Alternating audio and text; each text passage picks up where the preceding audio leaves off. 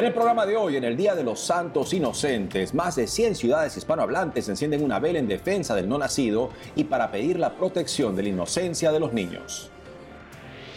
La persecución a la Iglesia Católica en Nicaragua impactó en el mundo entero. A inicios de año, 222 presos políticos fueron desterrados. Recordamos la historia de los religiosos deportados por la dictadura. Sínodo de la Sinodalidad, una mirada al informe final de este encuentro que mantuvo alertas a todos los católicos en el mundo. En lo mejor del 2023, un nuevo milagro eucarístico en Honduras. Se trata de sangre encontrada de forma inexplicable en un corporal que tendría el mismo tipo que la sangre de Jesús. En Bolivia, el escándalo de abusos sexuales fue un tema que remeció a la Iglesia Católica en el país este año. Les mostramos la cobertura especial que realizó EWTN Noticias al respecto. Hola Natalie, seguimos en Navidad. Así es, Eddie, muy contentos de iniciar este programa con nuestros televidentes desde nuestros estudios en Lima, Perú. Gracias por acompañarnos en EWT Noticias. Soy Eddie Rodríguez Morel. Bienvenidos, yo soy Natalie Paredes. Empezamos el programa contándoles que este 28 de diciembre, día en que la Iglesia Católica conmemora a los santos inocentes, más de 100 ciudades hispanohablantes se unieron en la campaña Alumbra la Vida, iniciativa que aboga por la defensa de la vida desde la concepción y la preservación de la inocencia de los niños. Convocados por diversas organizaciones pro vida, entre ellas el Frente Nacional por la Familia en México, este jueves se encendió una luz simbolizada por velas como muestra de la voluntad decidida de velar por la vida y la integridad de los hijos. Más noticias de la Iglesia en México con nuestro corresponsal Diego López Colín. El Papa Francisco aprobó este 14 de diciembre el decreto del Dicasterio para la Causa de los Santos, el cual reconoce el milagro atribuido a la intercesión del padre Moisés Lira Serafín, un sacerdote mexicano de los misioneros del Espíritu Santo. Durante los primeros años de su ministerio, el padre Lira Serafín se enfrentó a la persecución religiosa que sufrieron los católicos en el país bajo el gobierno de Plutarco Elías Calles. También se caracterizó por la atención a enfermos y presos. Entre otras cosas, fundó las Misioneras de la Caridad de María Inmaculada. Finalmente fue declarado venerable el 27 de marzo del 2013 por el Papa Francisco, quien el pasado 14 de diciembre aprobó el decreto del milagro que permitiría su beatificación. Se le atribuye haber curado a un bebé en gestación diagnosticado de hidropesia fetal no inmune, padecimiento que a menudo ocasiona la muerte del bebé poco antes o después del parto. Actualmente, la niña curada tiene 19 años y se encuentra en perfecto estado de salud. Ante los recientes hechos en el estado de Guanajuato, en el que 17 jóvenes perdieron la vida de manera violenta en las últimas tres semanas, la Iglesia Católica expresó su dolor y consternación ante estos hechos y también se unió en oración por las familias de las víctimas. Entre el 3 y 4 de diciembre, seis jóvenes, entre ellos estudiantes de medicina de la Universidad Latina, fueron hallados muertos en una comunidad rural del municipio de Celaya. Posteriormente, el 17 de diciembre, en el municipio de Salvatierra, entre el límite de los estados de Guanajuato y Michoacán, un grupo armado abrió fuego durante una celebración navideña donde murieron 11 personas y 14 resultaron heridas. Ante estos hechos, el padre José de Jesús Palacios Torres, vocero de la diócesis de Celaya, indicó que la iglesia ha recibido con mucho dolor y consternación la noticia de los recientes crímenes que han enlutado a la región. Haciendo un llamado a la solidaridad y la compasión, el padre Palacio Torres pidió a los fieles católicos elevar una oración a Dios para pedir fortaleza para las familias, parientes y amigos. También aseguró que la iglesia local mantendrá su compromiso de iluminar con el Evangelio a la sociedad y acompañar a las familias en su dolor, así también como trabajar para la construcción de una sociedad cimentada en el amor. Reportó para WTN Noticias, Diego López. Ahora un vistazo a las historias que impactaron a la Iglesia Católica en el mundo. La persecución religiosa en Nicaragua fue una de ellas. Recordamos la excarcelación de 222 presos políticos nicaragüenses, incluidos sacerdotes católicos que fueron llevados a los Estados Unidos a inicios del año. Monseñor Rolando Álvarez, que en esa oportunidad estuvo incluido en la lista de presos que iban a liberar, decidió quedarse en su país y lo devolvieron a la cárcel. Aquí la crónica del destierro ejecutado por el dictador Daniel Ortega. Después de poco más de seis horas de vuelo, aterriza este avión con una carga especial. 222 presos políticos deportados por la dictadura de Ortega, sacerdotes católicos dentro del grupo. A la misma hora, desde Managua, un juez del Tribunal de Apelaciones de Managua informa que la deportación se dio para proteger la paz y la seguridad nacional. se ordenó la deportación inmediata de 222 personas sentenciadas por cometer actos que menoscaban la independencia, la soberanía, la autodeterminación del pueblo por incitar a la violencia, al terrorismo. La deportación se concretó el miércoles 8. Al filo de la medianoche los presos que ya dormían fueron sacados de sus celdas. Pensaban que los llevarían a otra prisión. El ex candidato presidencial Juan Chamorro así lo cuenta. No fuimos avisados, eh, obviamente, de que habíamos salido libres, sino que nos dimos cuenta al momento de que nos dieron nuestra ropa en la noche, y nos llevaron a otra celda, nos montaron en unos buses y no sabíamos a dónde íbamos. Y eh, los que conocen Managua saben que la cárcel modelo estaba muy cerca del aeropuerto, está muy cerca del aeropuerto. Nuestra expectativa, algunos de nosotros pensamos que íbamos a la cárcel modelo, y en ese momento los buses, los tres buses que transportaban a los presos que venían del Chipote, dobló hacia la derecha en la, en la Fuerza Aérea. Y ahí nos dimos cuenta que veníamos a, salíamos volando del país, no sabíamos a dónde, hasta que obviamente ya fuimos informados. Dentro de los deportados está el padre Oscar Benavides, párroco de la parroquia Espíritu Santo en Mulucucú. El padre Ramiro Tijerino, rector de la Universidad Juan Pablo II, padre Sadiel Eugarrios, segundo vicario de la Catedral de Matagalpa, y padre José Luis Díaz, actual vicario de la Catedral de Matagalpa. Junto a ellos está también el diácono Raúl Vega, de la parroquia San Juan Bautista de Matagalpa. Los seminaristas Darwin Leiva, de 19 años, y Melquín Centeno Sequeira, de 23 años. También el camarógrafo de TV Merced Diócesis Media, Sergio Cárdenas. Esta semana, luego de juicios irregulares, todos fueron sentenciados a 10 años de prisión por conspiración y difusión de noticias falsas, más inhabilitación perpetua en la función pública y a cargos de elección popular. Fueron las sentencias más recientes a presos políticos antes de la deportación. El obispo de Matagalpa, Monseñor Rolando Álvarez, no aceptó el destierro. Tengo entendido que una persona no firmó y se quedó en Nicaragua, y que son 223, pero este es un número por confirmar. ¿El Monseñor Rolando Álvarez está aquí? Eh, tenemos entendido que no tomó el avión. Un vocero del gobierno de Estados Unidos precisó que no hubo negociación con el gobierno de Nicaragua para la deportación de los prisioneros políticos. El gobierno de Nicaragua decidió liberar a estos individuos y Estados Unidos decidió recibirlos por razones humanitarias. Todos los que abandonaron el país voluntariamente dieron su consentimiento para viajar. Las personas liberadas tienen acceso a asistencia médica y legal y seguimos buscando formas de apoyarlos según sea necesario. Desde Nicaragua, el dictador Ortega confirmó que no puso condiciones de por medio para liberar a los presos políticos. Destacó que el destierro fue idea de su vicepresidenta y esposa Rosario Murillo. Me dice Rosario, ¿y por qué no le decimos al embajador que se lleven ya a todos estos terroristas? Decirle, Bolívar, tal vez, tal vez lo escuchan allá. Rosario Murillo, la esposa del dictador, se define católica y suele participar en diferentes celebraciones religiosas, concitando polémica. Hasta el cierre de este noticiero se esperaban pronunciamientos de la Santa Sede, la Iglesia de Nicaragua y de los Estados Unidos sobre los sacerdotes católicos liberados. Otro acontecimiento que mantuvo al mundo en alerta fue el Sínodo de la Sinodalidad celebrado en octubre de este año. Finalmente se publicó en el sitio web del Sínodo el informe de síntesis con las conclusiones de esta primera etapa. Nuestro corresponsal en Roma, Con Flynn, nos contó los detalles y aquí se los traemos.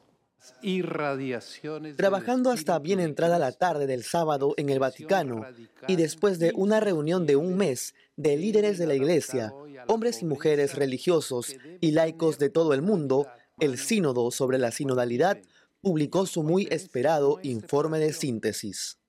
El informe resumió las deliberaciones a lo largo de las semanas e incorporó más de 1.150 enmiendas propuestas al texto. Los 344 miembros votantes aprobaron todos los párrafos propuestos con la mayoría requerida de dos tercios. Se cubrieron muchas cosas en el documento de 42 páginas, entre ellas, mayor participación laica en la vida de la Iglesia, incluida la toma de decisiones, un mayor papel para las mujeres en la Iglesia, aunque sobre el controvertido tema de las mujeres diáconos recomendaron más estudios, más responsabilidad de los obispos en lo que respecta a las finanzas, nuevos ministerios para laicos, como un ministerio para ayudar a las parejas casadas y a quienes se preparan para el matrimonio. Reuniones de líderes de la Iglesia para hacer de la sinodalidad una parte permanente de la vida de la Iglesia en todos los niveles. De San Basilio. Es importante señalar que algunos de los temas más candentes de los que tanto se habló a lo largo del mes no se abordaron directamente en el informe. En el documento no se utilizó el término LGBT, pero sí expresaron cercanía y apoyo a quienes experimentan soledad como resultado de ser fieles a las enseñanzas de la Iglesia sobre la sexualidad. Tampoco se mencionó la bendición de parejas del mismo sexo. La atención ahora se centra en los próximos meses, cuando los participantes en el sínodo regresen a casa y comiencen a prepararse para la reunión final del próximo año en octubre. En Roma, Paul Flynn, EWTN Noticias. Hacemos una pausa, pero al volver, en lo mejor de 2023, un nuevo milagro eucarístico en Honduras. Se trata de sangre encontrada de forma inexplicable en un corporal que tendría el mismo tipo que la de Jesús. Además, en Bolivia, el escándalo de abusos sexuales fue un tema que remeció a la Iglesia Católica en el país ese 2023. Le mostramos la cobertura especial que realizó EWTN Noticias al respecto. Regresamos con más noticias con Enfoque Católico.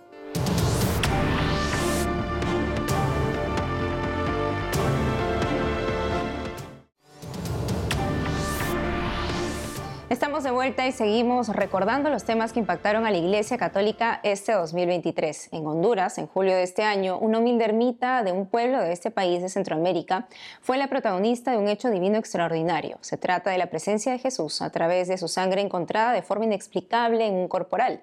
El hallazgo y estudio del caso se dio un año antes, pero por prudencia el obispo de la diócesis de Gracia, Monseñor Walter Guillén, esperó todo este tiempo para darlo a conocer. Para ello convocó a EWTN Noticias. Desde México, nuestro corresponsal Diego López llegó hasta Honduras para indagar más del caso. Esta es su historia.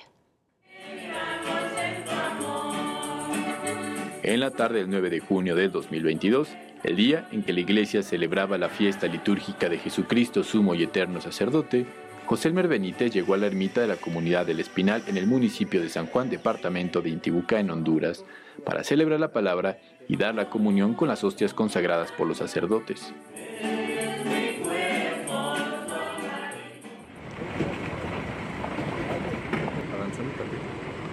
En el Espinal viven cerca de 60 familias esparcidas por la montaña. Viven del cultivo del café y del maíz, la crianza del ganado vacuno, porcino y la avicultura. Solo cerca de 15 familias son las que asisten todos los jueves a la celebración realizada por los laicos, ya que no cuentan con un sacerdote. Y es precisamente Elmer quien fue designado desde hace dos años ministro extraordinario de la Sagrada Comunión para atender las necesidades pastorales de la ermita consagrada a Santiago Apóstol. Tomas de mensajeros Alrededor de las 5 de la tarde comenzó con la paraliturgia. Al momento de la distribución de la comunión, abrió el sagrario. De inmediato notó que el corporal que envolvía el copón de madera mostraba manchas grandes que parecían sangre humana. En ese momento pensó que se trataba de la sangre de Cristo. Me encontré con esa maravilla, con ese regalo de Dios para toda la iglesia y el regalo más grande en mi vida, pues eh, yo impresionado en ese momento, cuando abro el sagrario, vi esa mancha roja. Yo dije, mi primera ilusión fue la sangre de Jesucristo.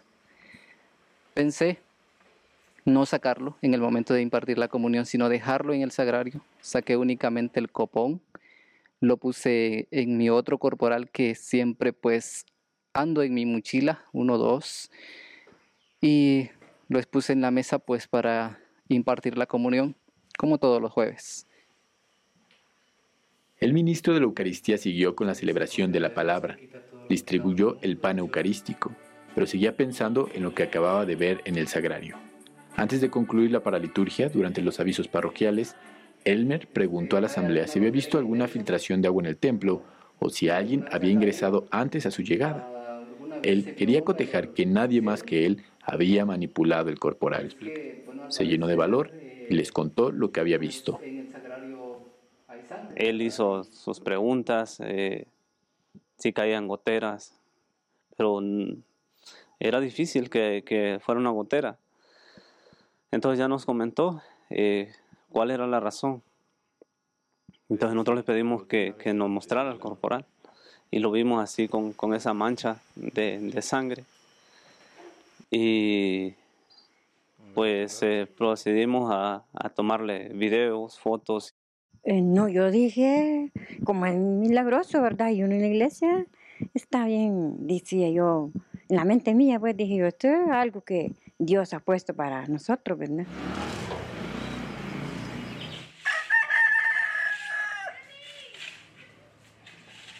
Al día siguiente, el padre Marvin Sotelo, el padre Oscar Rodríguez, misioneros del Sagrado Corazón de Jesús, fueron a la comunidad del Espinal para corroborar lo que el coordinador parroquial les había dicho por teléfono. El padre Marvin metió el corporal en una bolsa de plástico con el cierre hermético. Custodió la muestra en su casa parroquial hasta que se lo entregó al obispo dos días después. Me encuentro en el municipio de San Juan del departamento de Intibucá, en Honduras. A mis espaldas está la iglesia de San Juan Bautista, sede de los misioneros del Sagrado Corazón de Jesús. Ellos se encargan de administrar pastoralmente 47 zonas, una de ellas donde ocurrió el signo eucarístico. Pero es precisamente aquí donde se tiene resguardado, al que EWTN tuvo la exclusiva de conocer. Cuando le fue entregado el corporal a Monseñor Walter Guillén Soto, primer obispo de la diócesis de Gracias, confesó sentirse escéptico al inicio. Por eso mantuvo el legado en su capilla durante un tiempo, mientras decidía qué hacer con él sin perderle el respeto. La lógica nos hace ser también a nosotros eh, un poco mm, prudentes en cuanto a creer las cosas sin filtrarlas, sin analizarlas y sin buscar la razón y la causa última y primera. Por esta razón, el obispo mandó realizar análisis en el Centro Médico de Santa Rosa de Copán. Se hicieron pruebas de oxidación y dilución, y fue aquí donde se dañó la muestra. Al concluir que no se contaba con el material necesario para el análisis, se mandó al Centro Toxicológico DISATES en Tegucigalpa. Allí el doctor Héctor Díaz del Valle encabezó la investigación. Eh, se determinó el tipo de sangre, se determinó qué sangre era, porque sí se hizo pruebas para saber si era sangre eh, de animal, si era algún residuo vegetal, si era resina de madera, eh, si era cualquier otra sustancia que no fuera sangre humana. Luego se hizo la prueba de sangre humana y pues salió positiva. En el tipaje de sangre del corporal pues nos dio resultado que es AB positivo el tipo de sangre. El AB es el tipo de sangre que también se halló en el famoso milagro eucarístico en la Ciano Italia y es el mismo tipo de sangre que se detectó en la sábana santa en la que envolvieron al cuerpo de Jesús al ser bajado de la cruz, que aún se conserva en Turín, Italia. A finales de octubre de 2022 comenzó el análisis con la intervención de una perita forense externa y una experta en toxicología analítica. Las pruebas periciales descartaron que el patrón de las manchas de sangre pudiera haber sido realizada de una forma artificial. Se realizó el mismo procedimiento a la almohadilla debajo del corporal y al copón de las hostias. En el copón no se halló rastro de sangre. Sin embargo, fue todo lo contrario a la almohadilla, donde había más manchas parecidas a la sangre humana como las del corporal. Luego de hacer indagatorias científicas y poner bajo juramento notariado las declaraciones de los testigos, el obispo pudo confirmar que se trataba de un milagro eucarístico. La credibilidad yo no la pongo en duda. Pienso que este signo extraordinario, este signo visible, tangible, sensible, verificable de, esta manifestación de la sangre de nuestro Señor en un corporal sencillo, en una comunidad desconocida, en medio de la ruralidad más extrema de nuestro ambiente eh, agrícola, dice mucho en este tiempo. A 25 minutos del municipio de San Juan, en un camino de tierra escondido entre las montañas y entre los plantíos de café, que también descubre un paisaje hermoso, se encuentra la ermita de Santiago Apóstol, lugar donde ocurrió el supuesto milagro. Pero ¿por qué el Señor quisiera mostrarse justamente aquí en la comunidad del Espinal? lugar en donde habitan aproximadamente 250 personas, pues esta es una de las grandes incógnitas que surgen. Es el tiempo de los laicos y que es la fe de los laicos la que ha mantenido viva también la vitalidad de la iglesia en estos rincones del mundo. Es el tiempo de los laicos, es el compromiso de los laicos. Y oír al laico y creerle al laico es también sinodalidad. Para mí esto es un milagro de la sinodalidad, porque igual que pasó con Juan Diego y su obispo Zumárraga, cuesta muchísimo que el obispo pueda creer sin soberbia lo que otra persona le dice que es verdad. Y para mí y para todo el clero de nuestra diócesis ha sido de verdad una conversión, un signo y un llamado de conversión para reconocer la voz de Dios en la voz de nuestros hermanos los laicos. Mira, yo, yo me he hecho muchas preguntas, eh, los porqués y los para qué de esta situación, de este milagro, de este acontecimiento divino. Y, no tengo respuesta, no sé por qué, eso lo sabe Dios nada más. Eh, sí creo que Dios se manifestó en una comunidad pobre, en esta zona de Honduras. Él nació pobre en Belén, ¿verdad? Él creció entre los pobres y sus preferidos son los pequeños y sencillos. Entonces pienso que hay una coherencia ahí. Los sacerdotes custodios y el obispo fueron muy cuidadosos Difundieron información a los fieles sobre lo que es un milagro eucarístico, pero no invitan al culto ni a la adoración del corporal con la sangre de Jesús. Y en realidad, son muy pocas personas las que han tenido el privilegio de verlo. La evidencia científica y los testimonios notariados fueron enviados a Roma para una investigación independiente, cuya respuesta se espera. El milagro eucarístico del Espinal edificará la fe de los hondureños. Y un escándalo que remeció a la Iglesia Católica en Bolivia fue el caso del padre Pica Pedrajas, el sacerdote sociópata que abusó de 80 víctimas en el país. ¿Cuál fue la situación de la investigación sobre este crimen en la Iglesia en Bolivia? Un equipo de Así Prensa, el brazo informativo de WTN, viajó hasta ese país para verificar en el lugar los avances del proceso. Los periodistas Andrés Enríquez y Abel Camasca entrevistaron a víctimas e involucrados en las indagaciones. Recordemos la historia. Alfonso Pedrajas, mejor conocido como Padre Pica, llegó a Sudamérica a comienzos de la década de los 60, como parte de su proceso de formación en la Compañía de Jesús. En 1971 se quedó en Bolivia de forma definitiva. En Cochabamba fue nombrado subdirector del Instituto Juan 23, un internado para niños de escasos recursos económicos, Tres años más tarde, el padre Pica se convertiría en el director del colegio, donde habría abusado sexualmente de más de 80 alumnos. Nos encontramos en lo que era el internado Juan 23 de Cochabamba. En este lugar sus exalumnos denuncian casi 200 abusos a menores de edad durante 40 años. Varios sacerdotes jesuitas, entre ellos Alfonso Pica Pedrajas, habrían abusado de decenas de niños. Varias décadas después, los exalumnos solo piden una cosa, justicia. Entrevistamos a varios de estos exalumnos. Dijeron que Alfonso Pedrajas era un sociópata y un muy mal sacerdote, que abusaba de su posición de poder. Wilder Flores expresa la molestia de las víctimas por la forma en que la Compañía de Jesús manejó los casos de abuso.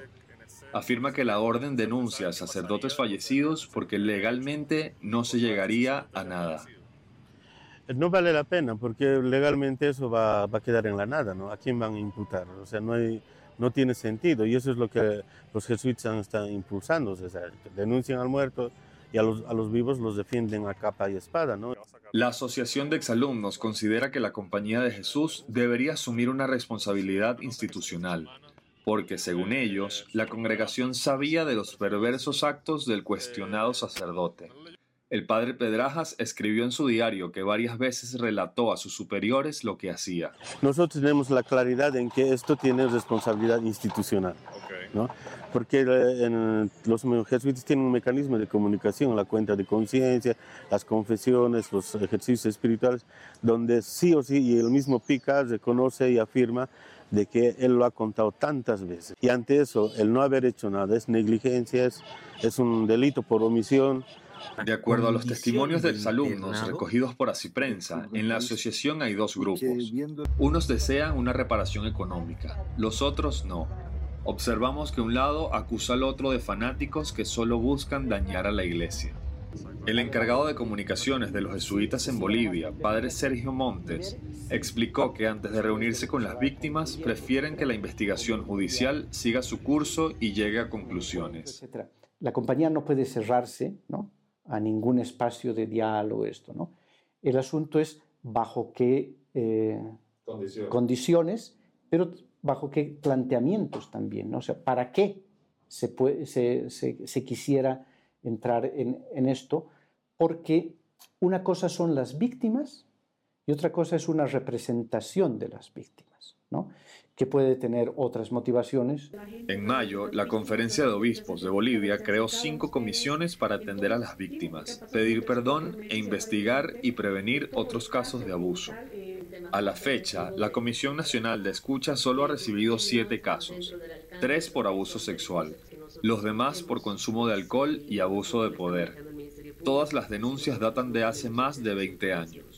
Los jesuitas piensan que los políticos de izquierda de Bolivia utilizan el caso de los abusos del padre Pedrajas para perjudicar a toda la congregación jesuita en Bolivia. La senadora Nelly Gallo, del Partido Comunidad Ciudadana de oposición al gobierno y miembro del grupo de trabajo, piensa que los senadores socialistas buscan argumentos para atacar a la iglesia en Bolivia. La senadora planteó la posibilidad de que el gobierno incluso expropie a los jesuitas en caso de que la justicia sentencie reparar a las víctimas. Lo que aquí pasó tuvo repercusiones a nivel mundial. Incluso el Papa Francisco expresó su consternación por los abusos cometidos en el internado Juan 23. Mientras continúa el proceso judicial, así prensa seguirá de cerca el desarrollo de los acontecimientos.